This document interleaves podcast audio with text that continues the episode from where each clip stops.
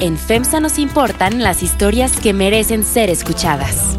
Porque somos una empresa mexicana con presencia en 12 países. Porque conocemos el territorio nacional al operar el mayor número de tiendas de formato pequeño. Porque ponemos nuestra atención en la calidad, innovación, talento y sostenibilidad. FEMSA y así como suena te presentan Bote Pronto, un debate sobre la marcha.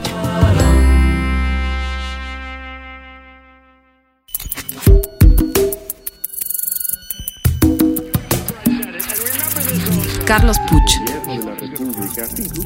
María Scherer Ibarra. Ignacio Marván Laborde. Jesús Silva Herzog Márquez. Este era uno de los grandes orgullos del gobierno de Peña Nieto, gobierno asociado con la corrupción. Es que no sirve para hacer política. En Bote Pronto, un debate sobre la marcha. Bienvenidos a Bote Pronto de este martes. Saludo, regreso a María Scherer. María, ¿ya regresaste? Ya, por fin regresé. Híjole, Carlos. María Scherer. Luis Pablo, ¿cómo estás, Luis Pablo Buregar? Muy bien, muy buenas tardes. Nacho Marván, que nunca salimos de vacaciones, tú y yo. ¿Cómo Tú estás, yo Nacho sí Marván? trabajamos. Eso, nosotros sí. Somos gente responsable. Gente responsable, cumplidora. Ah, quiero abrir con el PAN. El PAN se reunió por primera vez el fin de semana eh, para tratar de reconstruir ese partido.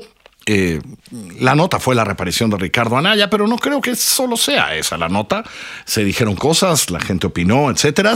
Y creo que lo que importa es preguntarle a María Scherer si el PAN tiene. ¿Cómo empieza la reconstrucción y si es que hay reconstrucción? Pues empiezan la reconstrucción divididos, ¿no? Eh, Es, cierto que, la nota fue la, reaparición de Ricardo Anaya, pero hay otras notas, digamos, hay, hay otras cosas importantes que hay que ver.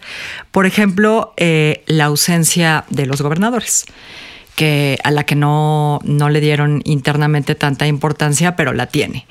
Eh, Creo que el PAN lo, tiene, lo tiene muy difícil, Carlos, y a mí, y a mí me sorprende sobre todo esta, pues digamos, la actitud de, del dirigente, de Damián Cepeda y de Ricardo Naya, y este, y este hacer como que no pasa absolutamente nada, ¿no? Eh, subrayar que si le aplaudieron, y, estas cosas, digamos que son más de fachada que de cualquier otra cosa. El PAN está internamente despedazándose.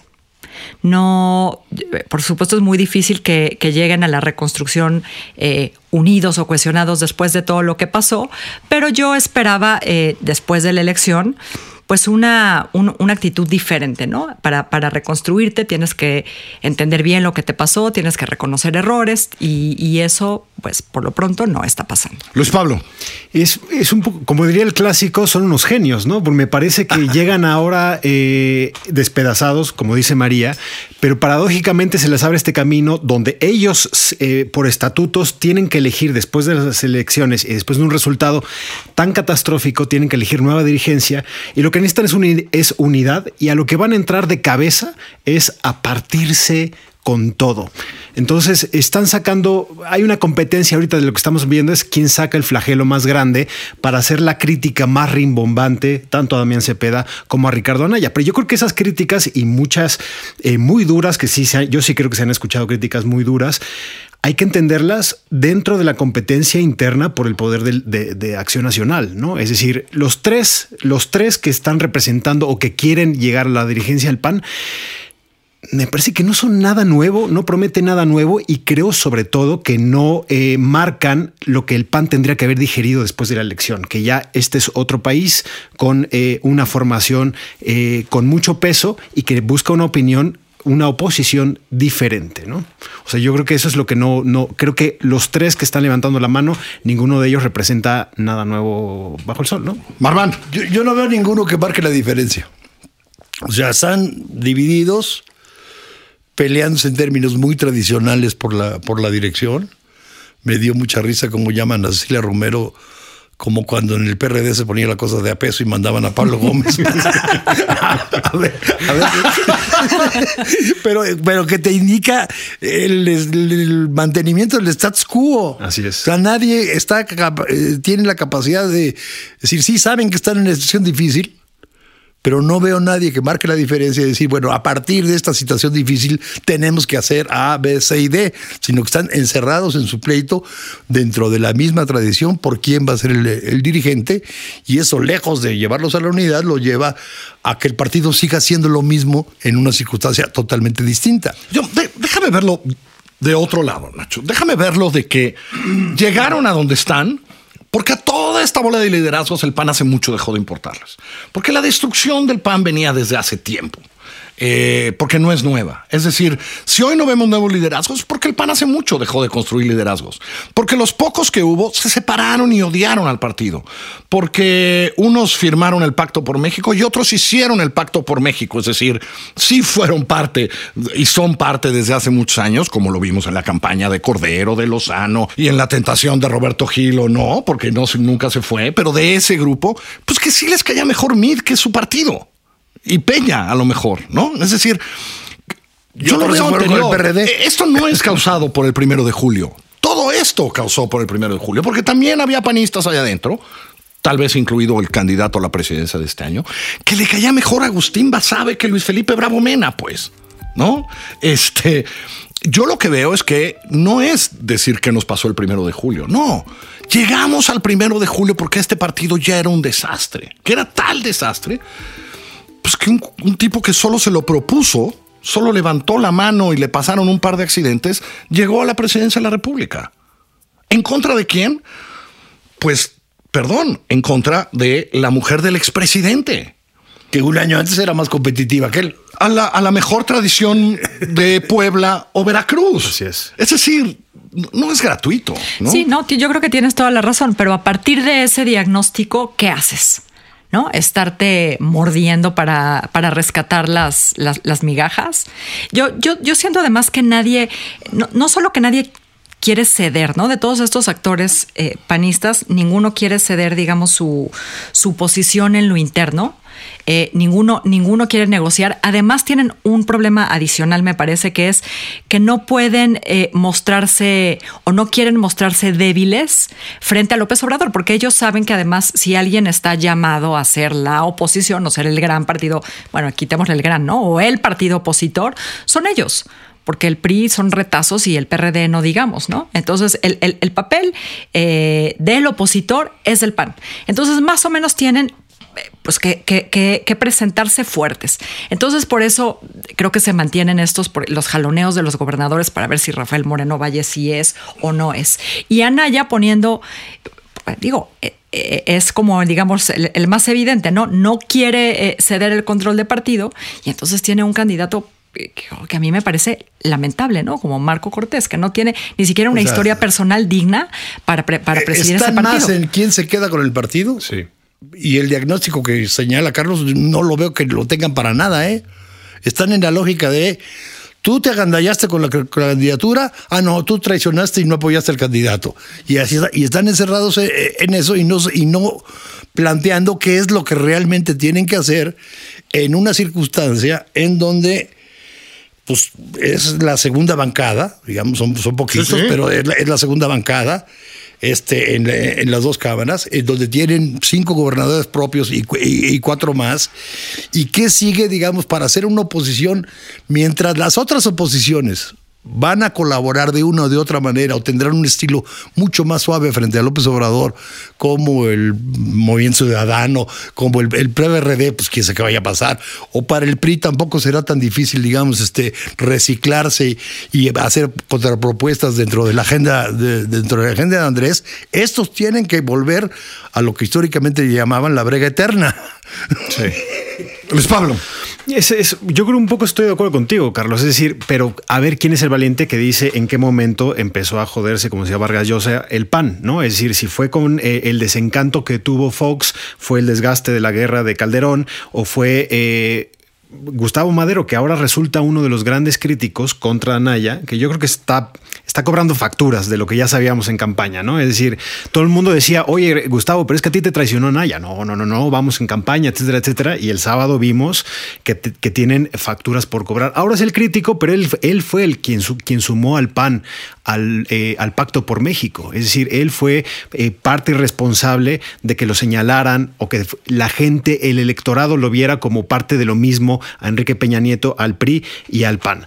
Es decir, yo creo que eh, de los tres que están, Marco Cortés lo decía ahorita eh, María, Roberto Gil, cuya mayor promesa es regresar a la gloria del pasado del partido, y Rafael Moreno Valle, que yo creo que deja muchísimas dudas. En ninguno de ellos y en nadie más de los políticos del PAN que están bajo los reflectores veo un discurso eh, yo creo, innovador. Yo creo que hay que hacerle caso a cosas que dice Roberto Gil y otros, que es regresemos a Castillo Peraza.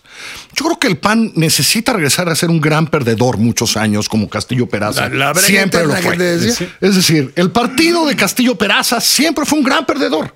Muy digno, muy inteligente, muy intelectualizado. Carlos era toda madre, me tocó conocerlo. Pero si ese es el partido que quieren algunos, me parece que está bien. ¿eh? Es decir, el partido perdedor de Carlos Castillo Peraza, siempre, eh, construyó, digamos, después que se le colara Vicente Fox por ahí, ¿no? Con el odio de Carlos Castillo y lo hiciera ganador. Como después se peleó también con Calderón, porque Calderón también fue ganador. Entonces, yo sí creo que la única solución para el PAN es volver a ser el partido Carlos Castillo Peraza. Un partido siempre perdedor, al que las elecciones no le importaban. Es decir, el PAN ya no era puede más ser importante No, otra no, cosa. Es que van a tener que ser eso. Bueno, por eso. No, no, eh, tienen cinco gobernaturas y no son la Tienen segunda cinco bancada, ¿eh? gobernaturas, son la segunda bancada. No, Y a- es quedan decir, muchas gobernaturas por pelear. Vamos a ver cómo le va. A partir Espérame. de eso se tienen que ir Claro. construyendo como alternativa y eso no es de la noche a la mañana. Entre otras cosas, porque es muy difícil, digamos, el tamaño del triunfo de Andrés. Este, no sé si sea hegemónico o no, pero Andrés lo que se robó fue toda la agenda del sentido común. Entonces, es decir, llega con una agenda del sentido común. Ir en contra del sentido común no es tan, no es tan fácil. Entonces tiene que ir construyéndose como una alternativa inteligente, posible, en el momento en que la alternativa que es Andrés y Morena se desgasten tarde o temprano. Ahora, Yo creo que la coyuntura también los, les va a dar nueva vida, un nuevo oxígeno. Es decir, cuando ya empiece no esta, este ensayo que estamos teniendo el gobierno de López Obrador, es decir, a partir de diciembre, con un gobierno pues, eh, muy monolítico, muy centrado en una personalidad y que va a tener cambios en política económica, el PRI sí tiene eh, coincidencias en política económica, en política exterior, En política con- social. en política social con, con, eh, entre el PRI y Morena. El PAN no, ¿eh? El PAN es, está llamado a ser, como decía María, el agua y el aceite, quien sea eh, a, la voz a qué acudir. El problema es a quién vamos a ver como vocero, ¿no? De sus 80 diputados y sus 24 senadores. Es decir, yo creo que ahí es lo que va a faltar. Y, es, y está en un problema programático grave. Así es. Porque por una parte su fusión con el PRD lo corrió a la izquierda y, esa y, esa, y esa agenda ganó, pero por, ganó por otro lado. Y entonces, ¿cómo va a reconstruirse como alternativa programática inclusive? No, pues tiene que sacudirse, ¿eh? tiene que sacudirse a Movimiento Ciudadano y tiene que sacudirse No, al Movimiento PRD, Ciudadano ya Por eso, dijo, pero entonces, programáticamente, ¿qué quiere decir? que tiene que volver a lo que eran. Y a partir de re- Exacto. y a partir Bien. de reconstruirse eh, como alternativa hay posibilidades de unidad, no al revés. No nos arrebatamos el partido y luego nos construimos como alternativa. Creo que es en no orden inverso. disputamos con la izquierda, sea Morena, CMC, los temas de la izquierda. Porque ahí vamos a perder. En ese sentido, insisto, regresemos a Carlos Castillo Peraza. El PAN sí tiene que oponerse al aborto. El PAN sí tiene que oponerse a la legalización de la marihuana si quiere ser el PAN. El PAN sí tiene, es decir, no puede ir a disputar esas cosas. Sí tiene que oponerse a los programas sociales que reparten dinero como los ha repartido el PRI y el tal. Sí tiene que hacerlo. Eso creo que hay algunos candidatos hoy que quieren ser presidentes del PAN que no, que no. Que no lo tienen claro. Porque quieren militar en otro partido, la verdad. ¿no? Yo sí creo que ahí el, el más inteligente puede ser Roberto Gil, pero pues, vamos a ver qué pasa. Como presidente nacional, yo creo que la oposición, un poco como lo que está pasando en el PRI también, eh, va a venir de los estados. Es decir, va a ser un, un- algún gobernador. Aquí están, yo creo que en la lona, eh, un poco por lo que hemos hablado, en las cámaras están debilitados. eh, no, Guanajuato, Márquez, ¿te refieres? Puede ser Guanajuato, eh, puede ser, por ejemplo, el próximo gobernador de Yucatán, que tiene un perfil interesante. Eh, no sé, yo creo que la oposición en el próximo, las, las voces más interesantes van a salir de la política. El mismo local. Romero Hicks tiene más pues, que decir. Señores, muchas gracias, María. Un Gracias, placer. Carlos. Luis Pablo, que te Muchas vaya muy bien, Nacho. Esto es Bote Pronto. Recuerden, estamos en Spotify, en así como suena.mx, en la tienda de iTunes. Búsquenos así nada más, como Bote Pronto. Gracias. Vote pronto. Un debate sobre la marcha.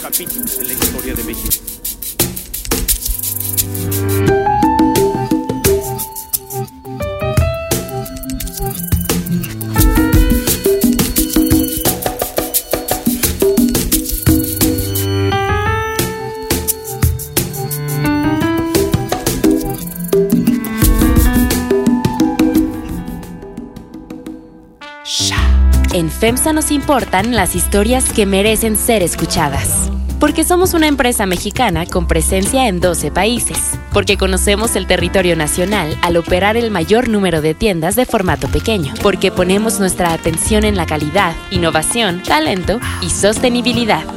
FEMSA y así como suena te presentan Vote pronto. Un debate sobre la marcha. Si te gusta escuchar el Bote Pronto, te va a encantar escuchar Peras y Manzanas. El análisis de la realidad económica del país con Valeria Moy. Busca Peras y Manzanas en nuestra página en así como suena.mx, en Spotify, en iTunes y en nuestra aplicación.